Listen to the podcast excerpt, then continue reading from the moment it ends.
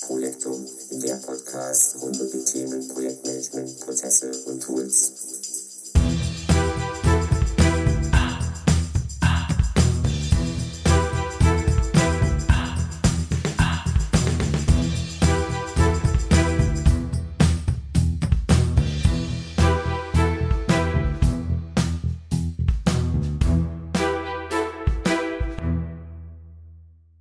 Begrüße dich zur neuen Projektum-Ausgabe mit der Nummer 60 im Oktober 2022. Mein Name ist Torben Blankertz und heute geht es um die aktuellen Tech-News rund um das Thema Project for the Web. Ja, seit meiner letzten Folge im Mai diesen Jahres ist wieder viel Zeit vergangen und natürlich sind seitdem auch wieder einige neue Features in Project for the Web eingezogen, die wir uns in dieser Folge einmal ein wenig genauer anschauen wollen. Und ebenfalls läuft seit dem 12.10. diesen Monats die Microsoft Ignite in Seattle. Und hier habe ich mir die Slots rund um das Thema Microsoft Project für dich logischerweise auch noch einmal ein wenig genauer angeschaut. Bevor ich allerdings in die Themen einsteige, gibt es mal wieder eine Erneuerung in meiner Podcast-Technik zu verkünden. Denn, wie du wahrscheinlich gemerkt hast, klinge ich ein wenig anders als sonst. Pünktlichst zu meinem 60. Geburtstagsfolge hat sich dann mein gutes altes bei Dynamics DT297 Headphone nämlich verabschiedet.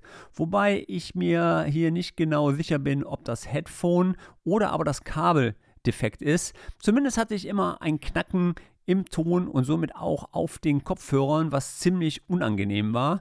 Also musste ein neues Mikrofon her. Und solltest du meinen Podcast schon was länger hören, dann wirst du wahrscheinlich jetzt denken, Moment, Blankertz und Mikrofon, da war doch was? Irgendwas passte doch nicht so richtig da zusammen. Richtig, ich und mein Mikrofon waren eigentlich bis zum Dynamics Headphone nie so richtig gute Freunde geworden. Als ich damals den Podcast angefangen hatte, habe ich mir irgendwie so ein, ja, ich sag mal, super billiges USB-Mikrofon gekauft und das war wirklich sowas von grottig schlecht. Der Ton, der war sowas von miserabel. Du kannst gerne nochmal hier in die ersten Folge dieser Podcast-Reihe reinhören und dann wirst du auch sagen, Mann, war das schlecht. Einige Male hatte ich auch die Gedanken, die alten Folgen zu löschen. Allerdings finde ich, dass Content immer wichtiger ist als Ton und aus dem Grund habe ich mich bisher immer dagegen entschieden. So, mit dem Mikrofon wollte ich dann 2014 mein erstes Interview in LA auf der Project-Konferenz mit Steffen Reister aufnehmen und wurde dann am Flughafen von der Security rausgezogen und durfte dann nochmal eine Spezialrunde mit den Sprengstoffhunden in einem gesonderten Raum verbringen. Und ich glaube, ich hatte das hier auch schon mal im Podcast erwähnt. Ich habe ja persönlich Flugangst. Und das war ein Erlebnis, wo ich sage, das hat mich jetzt nicht so völlig chillig hinterlassen. Und ich bin wirklich froh, dass das auf dem Hinflug war und nicht in dem Fall bei mir auf dem Rückflug.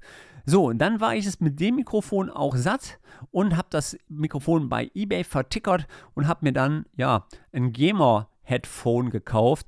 Und das war ebenfalls, muss ich sagen, nicht gut. Bis ich mir dann vor einigen Jahren das bei Dynamics gekauft habe. Und äh, ja, was soll ich sagen? Es war Liebe von der ersten Aufnahme. Egal ob Podcast oder aber auch ähm, Webcast. Das hat mich eigentlich überall begleitet. Und Michael Greth hatte damals mal zu mir gesagt, Torben sagte er, nirgends merkt man mehr den Unterschied zwischen Qualität und Preis wie bei einem Mikrofon. Ja, und was soll ich sagen? Recht hat er gehabt, der gute Michael. Grüße übrigens von mir von dieser Seite gehen raus an dich. Damals war ich ehrlich gesagt viel zu geizig, 500 bis 600 Euro für ein Mikrofon auszugeben. Und auch hier trifft eigentlich das Sprichwort zu, wer sparen will, zahlt zweimal. So, Jetzt habe ich mir das Shure SM7B gekauft und damit die nächste Stufe in meinem Podcast eingeleitet. In der Werbung sagt Shure sogar, dass Michael Jackson Thriller mit dem Mic aufgenommen hat. Und ich muss sagen, ich höre mich ja irgendwie viel besser an als Michael Jackson, oder? Nein, Spaß beiseite. Ja, äh, zumindest neues Mikrofon. Ich hoffe, der Klang ist jetzt für euch auch wieder etwas besser geworden auf den Ohren von der Podcast-Technik jetzt ab zur Project-Technik und gucken wir als erstes mal in mein Podcast-Archiv, in welchem Monat wir stehen geblieben sind. Und die letzte Ausgabe zu den aktuellen Tech-News war im April diesen Jahres. Ja, und ich würde dann einfach sagen, steigen wir einfach jetzt mal in den Mai ein. Auf geht's.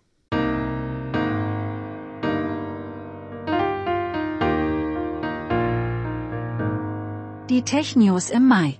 Starten wir mit dem Mai. Im Mai kamen die Vorlagen, zumindest wurden diese im Rollout angekündigt. Die Ironie dabei war nämlich, dass einige von uns die erst im Juli als Feature nutzen konnten. Man konnte zwar die URL des äh, Projektes auf ENUS umstellen, wenn man so ein Projekt geöffnet hatte. Vielleicht wird der eine oder andere bei mir bei YouTube schon gesehen haben, da habe ich das nämlich gezeigt. Aber das war natürlich nur für Demo-Zwecke interessant. Das richtige Feature wurde dann erst im Juli beigeschaltet. Mein Fazit zu den Feature, ja, was soll ich sagen? Die Templates sind für User gedacht, die noch keine große Erfahrung mit Microsoft Project gemacht haben. Und so sollte man diese im Moment auch sehen. Eigentlich bräuchten ist, dass wir diese Templates genau wie in Project Online generieren können, unseren Projektvorlauf als Template anlegen können und dann unseren Projektteams oder unseren Projektleiter dementsprechend zur Verfügung stellen können. Genau das habe ich auch so an Microsoft kommuniziert. Wollen wir mal gucken, was noch weiterhin an dem Feature gebastelt wird.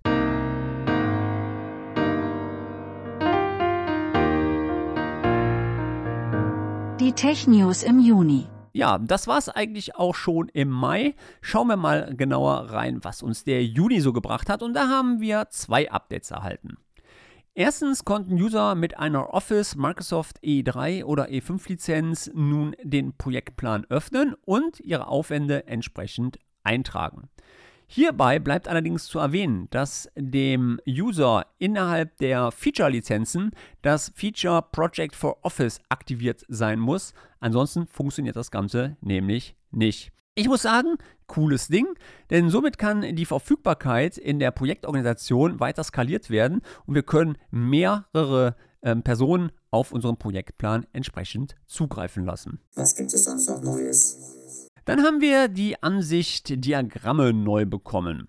Ähm, vielleicht kennt der ein oder andere diese Ansicht aus Planner. Hierbei kannst du dir genau wie in Planner die aktuellen Status der Arbeitspakete nach nicht gestartet, in Bearbeitung, verspätet oder abgeschlossen anzeigen lassen. Natürlich werden in der Ansicht auch alle gesetzten Filter aus den anderen Ansichten übernommen, was dir eine schnellere Identifikation von Lags, also Verzögerungen bringt und da kommen wir später auch noch zu, im agilen Bereich entsprechende Auswertungsmöglichkeiten dann bringt.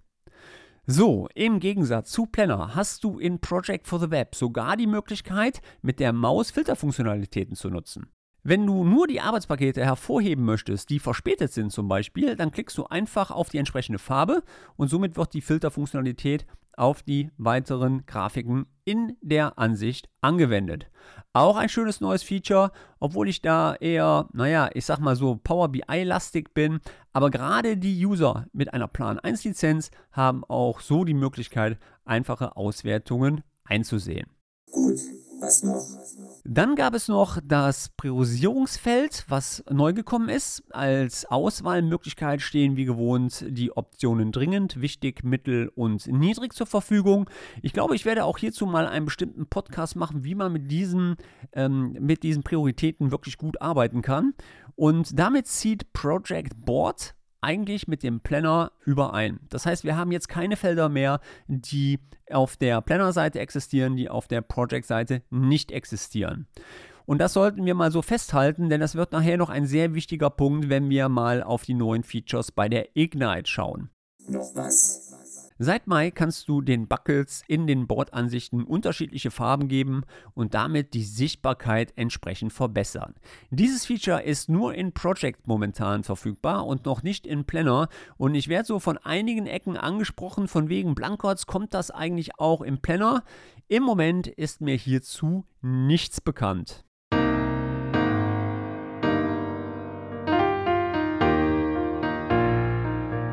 Die Tech-News im Juli. Steigen wir ein in den Juli. Ja, im Juli, da gab es relativ wenig. Außer, genau, wir konnten endlich die Templates nutzen. Ja, da waren die Templates endlich mal zur Verfügung und das war's auch schon im Juli. Steigen wir ein in den August.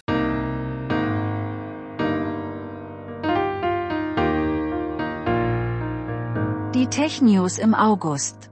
Was gab er uns gegeben? Im August gab es dann die Anpassung des Designs im First Party App Model Driven App Project auf Project Grün. Das heißt, auch hier haben wir jetzt schön unsere Farbe erhalten.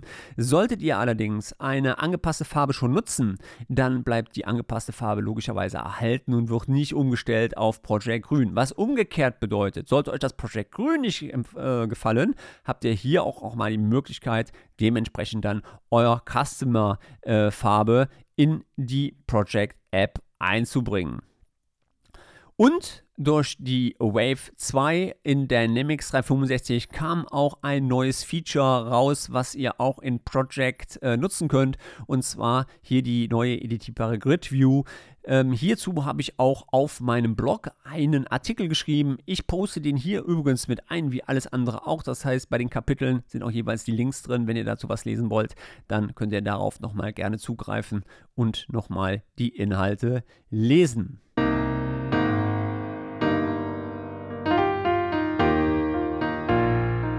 Die Tech News im September. So, und dann sind wir schon in diesem Monat fast angekommen. Jetzt haben wir noch den September und im September kam, genau, die Personenansicht. Hierbei wird dir in einer Kanban-Board-Ansicht im Spaltenkopf der Ressourcenname angezeigt und darunter ein Balken mit dem dazugehörigen Status der Arbeitspakete. In der Standardansicht werden dir hier die unvollständigen und die verspäteten Arbeitspakete angezeigt. Du kannst allerdings dir auch den Status der erledigten Aufgaben einblenden lassen. Hierzu hat Microsoft dir die Ansichtsoption hinzugefügt im oberen Bereich, wo du einige weitere Anpassungen an diesem View durchführen kannst. Zum Beispiel kannst du dir anstatt die Anzahl der Arbeitspakete dir auch die entsprechende Stunden hierzu anzeigen lassen. Unter den Ressourcennamen werden dann die Arbeitspakete angezeigt, die einer Ressource zugeordnet sind. Sollten mehrere Ressourcen einem Arbeitspaket zugewiesen sein, so wird das Arbeitspaket unter beiden Ressourcennamen entsprechend aufgelistet. Kannst du über die Ansichtsoptionen auswählen, ob du dir die Aufgaben in einem Kompaktmodus anzeigen lassen möchtest oder halt nicht. Gerade bei größeren Projekten ist das natürlich sehr hilfreich, da du hier die Übersichtlichkeit des Boards erheblich optimieren kannst. Natürlich kannst du auch über die Ansicht Aufgaben erstellen und entsprechend zuweisen, wie bei Planner auch. Was ich sehr schön finde, solltest du in der Bordansicht Farben einem Bucket zugewiesen haben, so werden diese auch in der Personenansicht übernommen. Ebenfalls werden alle Filter, wie ihr es gewohnt seid, aus allen anderen Sichten übernommen. Damit kannst du auch zum Beispiel, wenn du eine P3-Lizenz hast oder eine P5-Lizenz, den kritischen Pfad dir entsprechend einblenden und somit werden dir alle Arbeitspakete mit den dazugehörigen Personen und ob da schon Verspätungen sind auf diesem Pfad entsprechend angezeigt.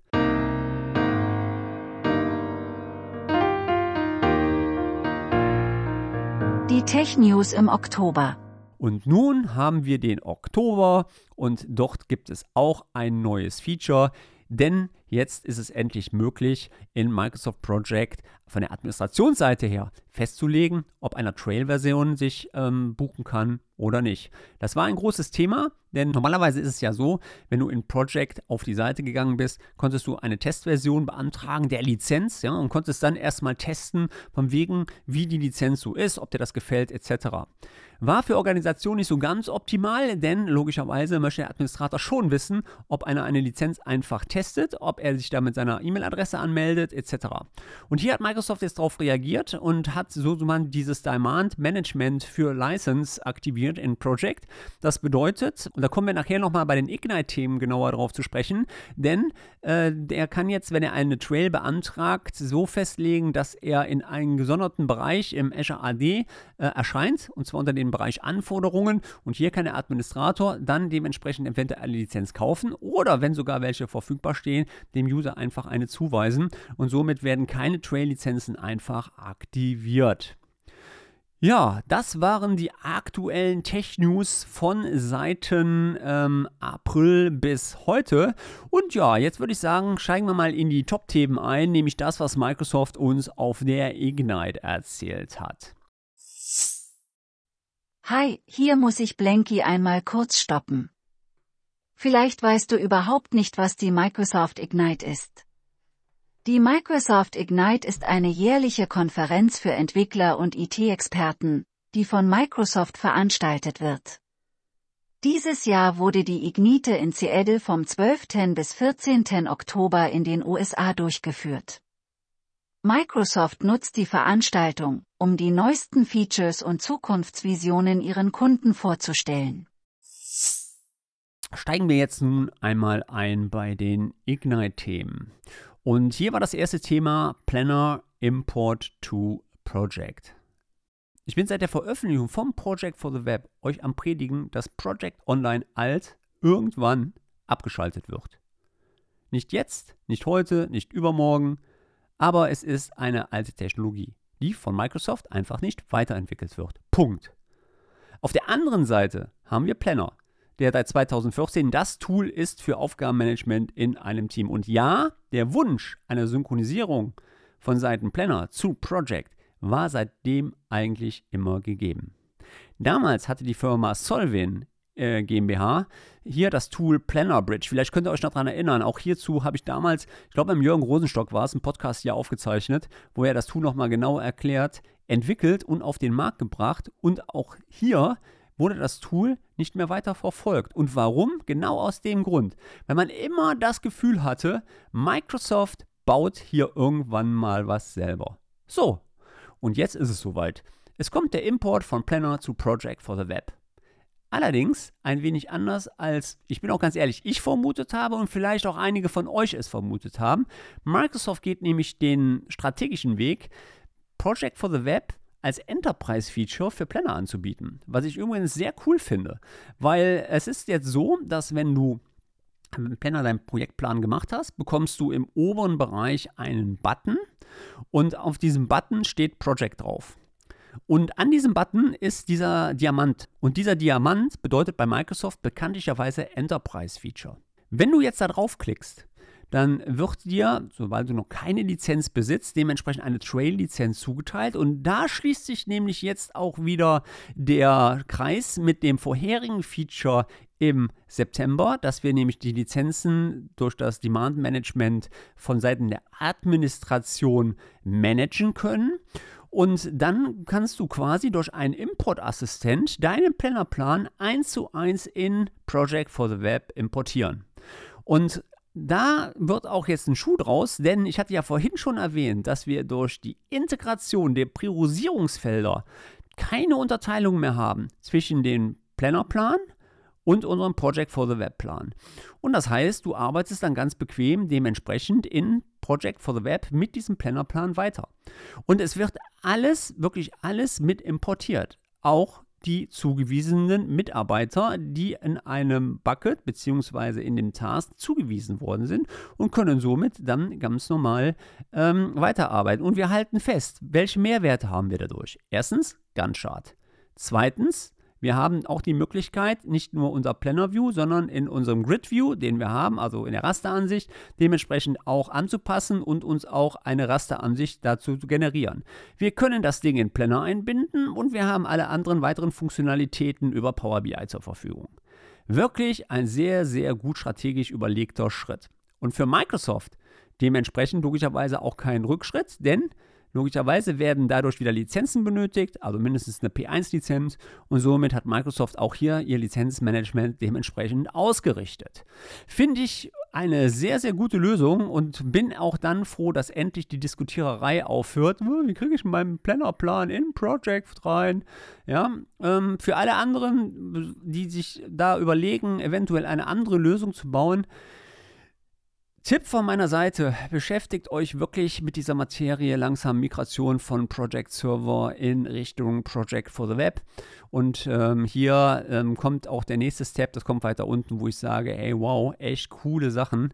Denn ähm, wir haben jetzt demnächst auch ein Basic-Feature wieder mit dabei bekommen, wo ich ganz, ganz zum Schluss aufbewahrt habe und euch dann erzählen möchte. Der nächste große Step, den wir bekommen, ist die Task History. Bei der Task History ähm, wurde gezeigt, dass ihr nachhalten könnt, was mit einem Task passiert ist, welche Änderungen durchgeführt worden sind und sehr nice. Das wurde in Teams vorgestellt, dass ihr zu den einzelnen Task History auch noch gleichzeitig einsehen könnt, wie die Kommunikation dazu stattgefunden hat. Und äh, leider konnte ich jetzt nicht ersehen, ob dieses Feature ein Project, wobei ich da fast von aussehe, ein Project Feature wird. Das heißt, somit wird das ganze Thema Basisplan mittlerweile dann wahrscheinlich auch von der To-Do-Liste bei Microsoft ähm, verschwinden. Apropos To-Do-Liste, es kommt ein weiteres Feature, was ich auch sehr cool finde, und zwar endlich die Synchronisierung meiner Aufgaben in Project for the Web mit Microsoft ähm, Teams Task. Das heißt, hier werden die Tasks einlaufen. Was ich interessant finde, ist, dass logischerweise dann wahrscheinlich auch die Tasks in meinem To-Do erscheinen werden und somit auch die Möglichkeit bestehen wird, die Arbeitspakete dementsprechend abzuhaken bzw. zurückzumelden über die jeweilige Applikation. Ob ich es jetzt in Teams mache oder halt in To-Do, muss man halt abwarten. Wie gesagt, To-Do ist eine Vermutung von mir. Ja, wenn ich in die Kristallkugel gucke, weil äh, ich vermute das einfach mal, weil Planner synchronisiert die Task jetzt ja auch in Teams Task hinein. Warum soll es dann entsprechend bei Project for the Web anders sein? Ja, ich weiß, ich weiß. Ne? Es gibt immer wieder ähm, Wunder, die uns da überraschen. Und äh, ja, das nächste coole Ding ist Integration von Project und Planner in Fever Goals. Jetzt wirst du wahrscheinlich denken, ey, Moment, was ist jetzt schon wieder Viva Goals? Wovon redet der? Also, Viva Goals ist zur Zielerreichung gedacht und ist nach dem OKR-Framework, vielleicht sagt ihr das was, Objectives and Key Results aufgebaut. Du kannst durch diese Applikation dementsprechend besser deine Ziele managen und hierbei ist es egal, ob es deine persönlichen Ziele sind, deine Teamziele sind oder aber deine Ziele deiner Organisation. Und hier wurde dementsprechend es ermöglicht, auch Ziele zu definieren aus einem Projektplan bzw. aus einem Plannerplan. Nachteil bei der ganzen Geschichte ist, du benötigst eine weitere Lizenz. Und ich habe gerade mal so geguckt, in meinem Tenant, die liegt bei 5,10 Euro. Äh, pro User pro Monat. Aber wenn ihr das ganz gerne mal testen wollt, gibt es auch eine kostenlose Lizenz, ähm, die ihr aktivieren könnt und das Ganze euch mal anschauen könnt, ob das was für euch ist.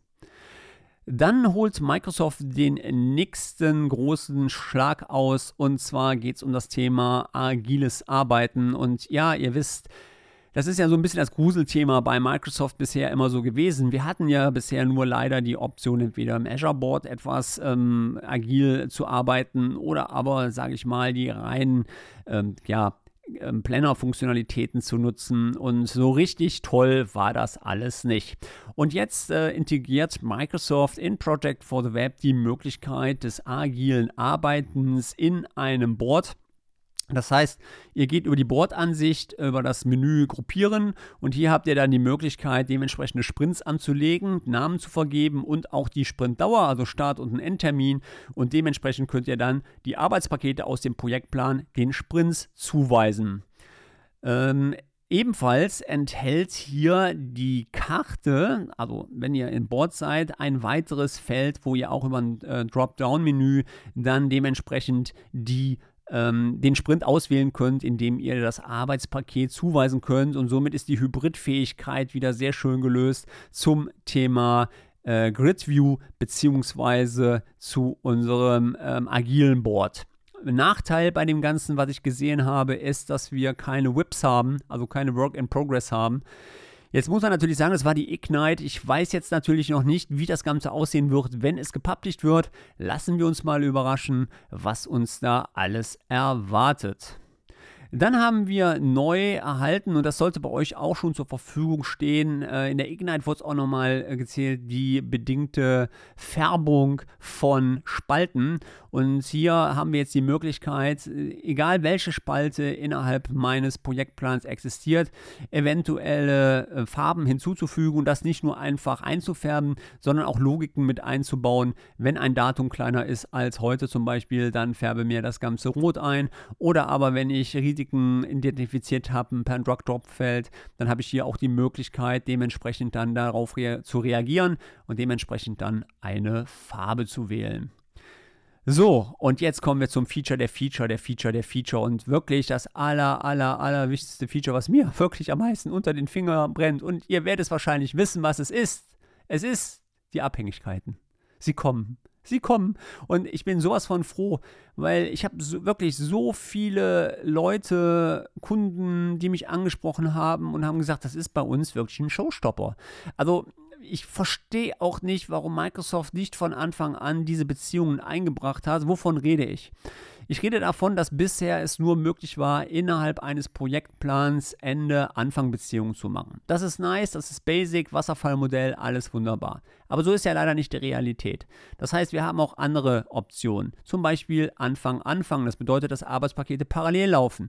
Wir haben eventuell auch die Option Anfang, Ende. Das eine fängt an, das andere ist zu Ende. Oder aber auch die Option Ende, Ende. Und äh, die Podcast-Hörer, die letztes Jahr und glaube ich fast um die gleiche Zeit meinen Podcast gehört haben, dort wurde das schon mal angesprochen und wurde auch von Microsoft gesagt, dass es implementiert wurde. Dann wurde es von der Roadmap wieder runtergenommen, weil angeblich war es so, dass Entwicklerkapazitäten für andere Features gebraucht wurden. Und ähm, ja, es war sehr, sehr ärgerlich wo wir auch alle gesagt haben, ey Leute, also das ist echt ein Basic-Feature, was wir brauchen. Und da hat dann auch Microsoft gesagt, ey, keep cool, das Feature kommt. Sie haben aber keine Zeitangabe gesagt. Und äh, jetzt ist es wirklich raus. Und sie haben es auch gezeigt auf der Ignite, wie es aussieht. Finde ich super gelöst. Es läuft halt über die Task Options, wo ich dann auch die Abhängigkeiten bilden kann und kann dann dementsprechend meine Abhängigkeiten mit in das Projekt bringen. So, ich glaube, jetzt habe ich alle neuen Top-Views für dich zusammengefasst. Ich hoffe, da war wieder ein bisschen was bei, was du brauchen kannst. Wenn dir das gefallen haben sollte, dann hinterlass mir doch gerne auch mal einen Kommentar bei egal wo, deiner Plattform, Spotify, Intunes, Amazon, ähm, wäre ganz gut, weil damit rankst du natürlich auch meinen Podcast. Und wenn du irgendwelche Themen haben solltest, die dich hier in dem Podcast auch mal interessieren oder die ich für dich mal ansprechen soll, dann schreib mir doch auch gerne eine E-Mail an podcast.blankertz.net und das nehme ich dann hier mit in meinem Podcast auf.